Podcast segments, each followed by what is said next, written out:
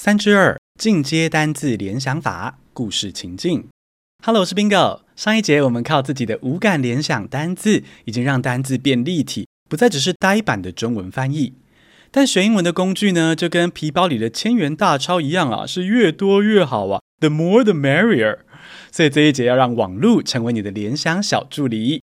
我直接说重点哦，把你想要背的单字输入 Google 图片。或是 YouTube 影片搜寻，就可以免费瞬间获得超多联想资源，帮助你学单字。立刻用 pipeline 这个字来示范。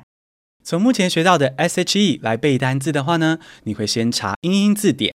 哦，pipeline 是 a system or process through which something is conveyed or transmitted, often referring to a series of stages or steps in a continuous flow。管道输送系统，嗯。懂是懂了，但好像有点抽象啊！我脑子里根本不知道该浮现什么画面，怎么用五感联想啦？这时候就是 Google 图片、YouTube 影片登场的时候啦！你就在 Google 搜寻 “pipeline” 这个字，然后点到 Google Images Google 图片的页面。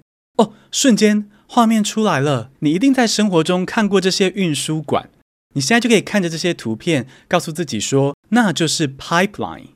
哦，你不需要背中文翻译，也不需要回头背英文定义，你知道这个东东就是 pipeline，就像在学母语一样。除此之外，你还可以打开 YouTube 搜寻 pipeline 相关的影片。嗯，可能会出现一些无关的，但这支影片 How your home plumbing works，你家水管怎么运作的，或者是 How water towers work，水塔是怎么运作的。哦，这些影片都会聊到 pipeline 相关的事情，也会一直出现 pipeline 的画面。你不用全部看完，也不用全部听懂，因为目标是建立 pipeline 的联想，所以就当做在逛逛街，看看画面也行。等你看完想看的片段，停下来的时候，你就可以闭上眼睛，回想刚刚的画面跟情境。Yeah，那就是 pipeline。这些画面、影片、故事都让你清楚知道 pipeline 是什么了。这时候你就可以休息一下，改天再回来复习这个单字。但如果你学得正起劲，也可以打铁趁热，立刻进行五感联想。讲到 pipeline 这个单字，你的眼睛看到粗大的自来水管线，那是 pipeline；鼻子，你洗澡的时候吸到水蒸气，那是 pipeline 运输的自来水；嘴巴。尝到早上刷牙的自来水，那也是 pipeline 的功劳。耳朵听到水龙头的流水声，pipeline。皮肤你感受到自来水的冰凉，pipeline。你完整体验了 pipeline，它不再只是 pipeline 管道这么单薄的资讯，它在你的脑里有个完整的 VR 世界，非常的立体。打铁趁热，我们再来练习一个单字，locomotive。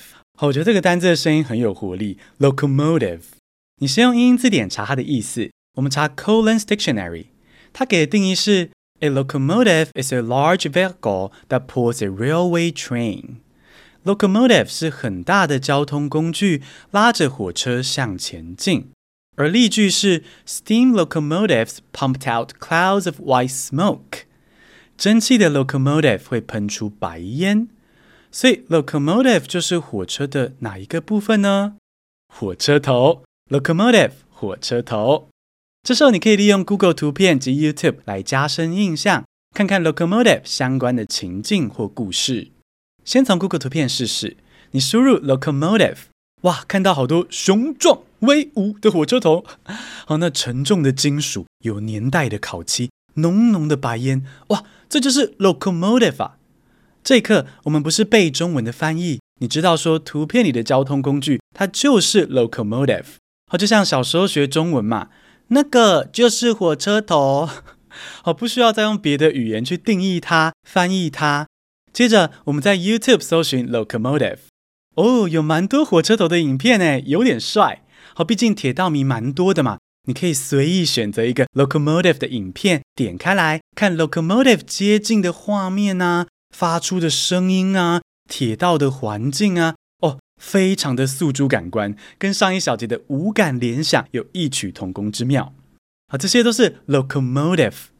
那你也可以选择看科普解释影片啊，比如说 How a diesel electric locomotive works，油电混合的 locomotive 是怎么运作的？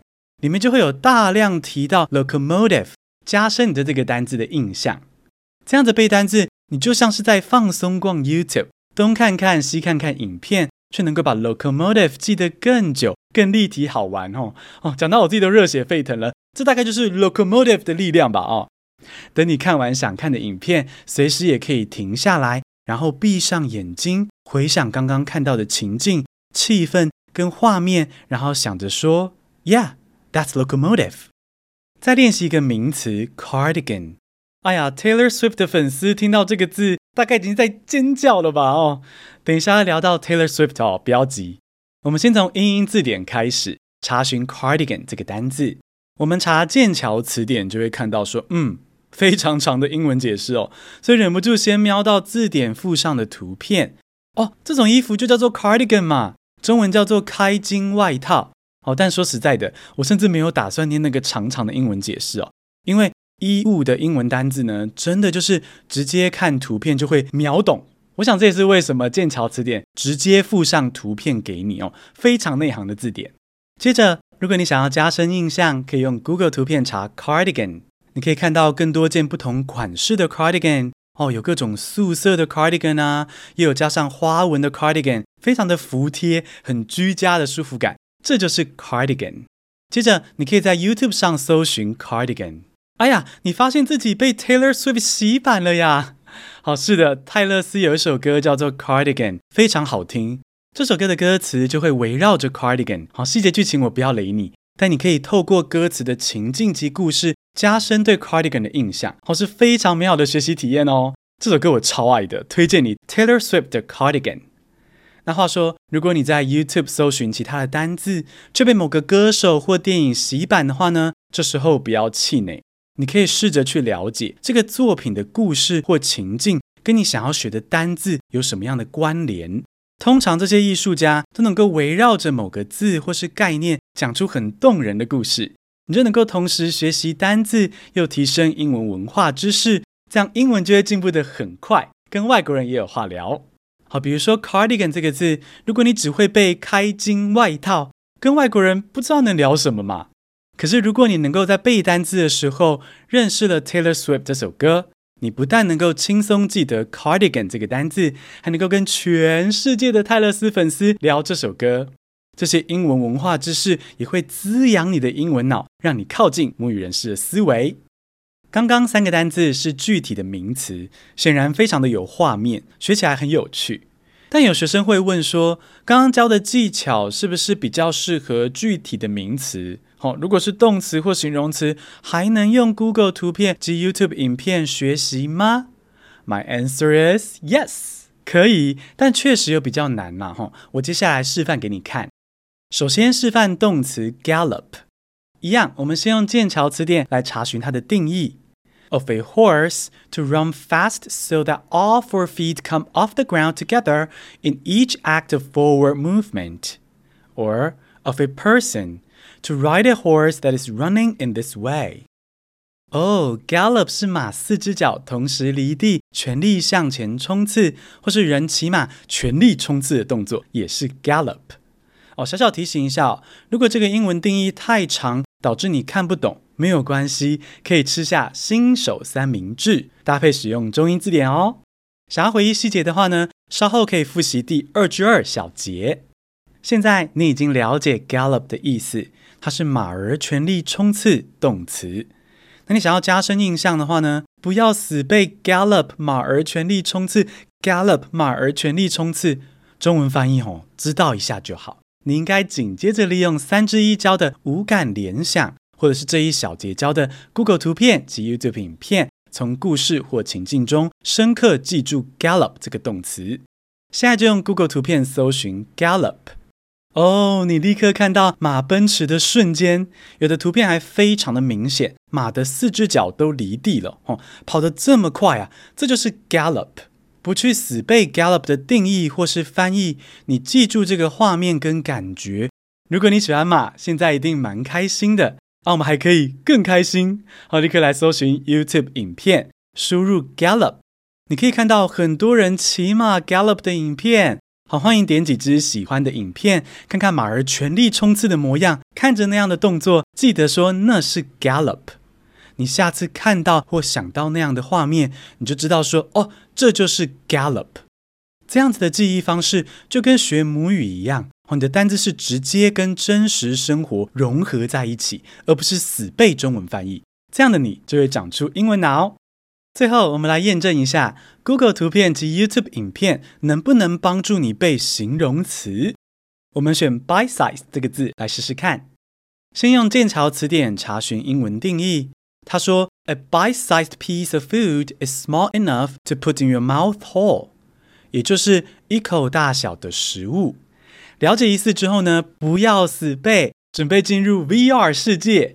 好，你可以用上一个小节学到的技巧，自己启动五感联想，也可以利用这一小节教的 Google 图片以及 YouTube 影片来查询相关的情境或是故事。现在就来示范，先用 Google 图片查 bite-sized。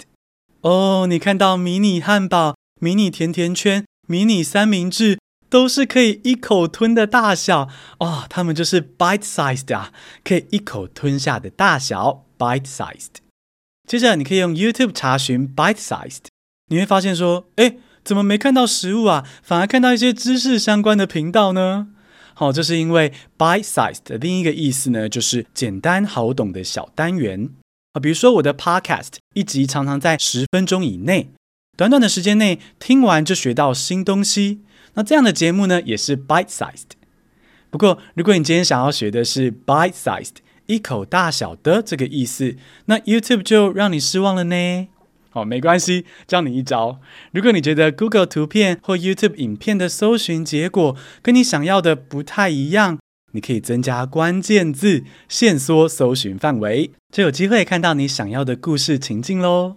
现在你想要看到的影片是跟 bite-sized 一口吞大小有关的，你就可以在后面加上 food 这个关键字。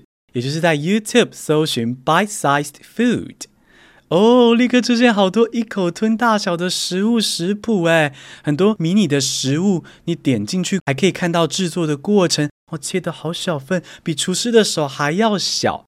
这些情境故事都是 bite-sized。看完影片，你可以闭上眼睛，回想看到的画面，那就是 bite-sized。这样学，你的英文才会进步。因为你就像母语人士一样，你不是用死背的，你直接体验那个单字。来回顾一下，我们刚刚利用 Google 图片以及 YouTube 影片学了名词、动词、形容词，可见这两个工具真的是蛮强大的。不过呢，我也要先为你打预防针哦。一个工具不可能适用所有的单字，比如说 hypothetical 假设性的，adjacent 相邻的，assertive 坚定自信的。这些比较抽象的词，就比较适合用第二章教的英英字典跟学习技巧，哈，没有那么适合用 Google 图片以及 YouTube 影片来帮助学习。所以你学单字的时候呢，可以自由搭配，使用合适的工具，打造出最立体的 VR 世界，就会滋养你的英文脑。现在的你背单字，可以是看图片。看影片，甚至可以是看电影、读小说，他们都能够为你的单字建立 VR 世界。这样一个字一个字累积，哎呀，一不小心，before you realize，你已经建构起专属于你的英文 VR 世界，能够自在的说英文。嗯，啊，讲到 VR 世界高科技的话题，当然也要来挑战一下 AI 能不能帮你联想呢？下一小节揭晓，I'll see you there。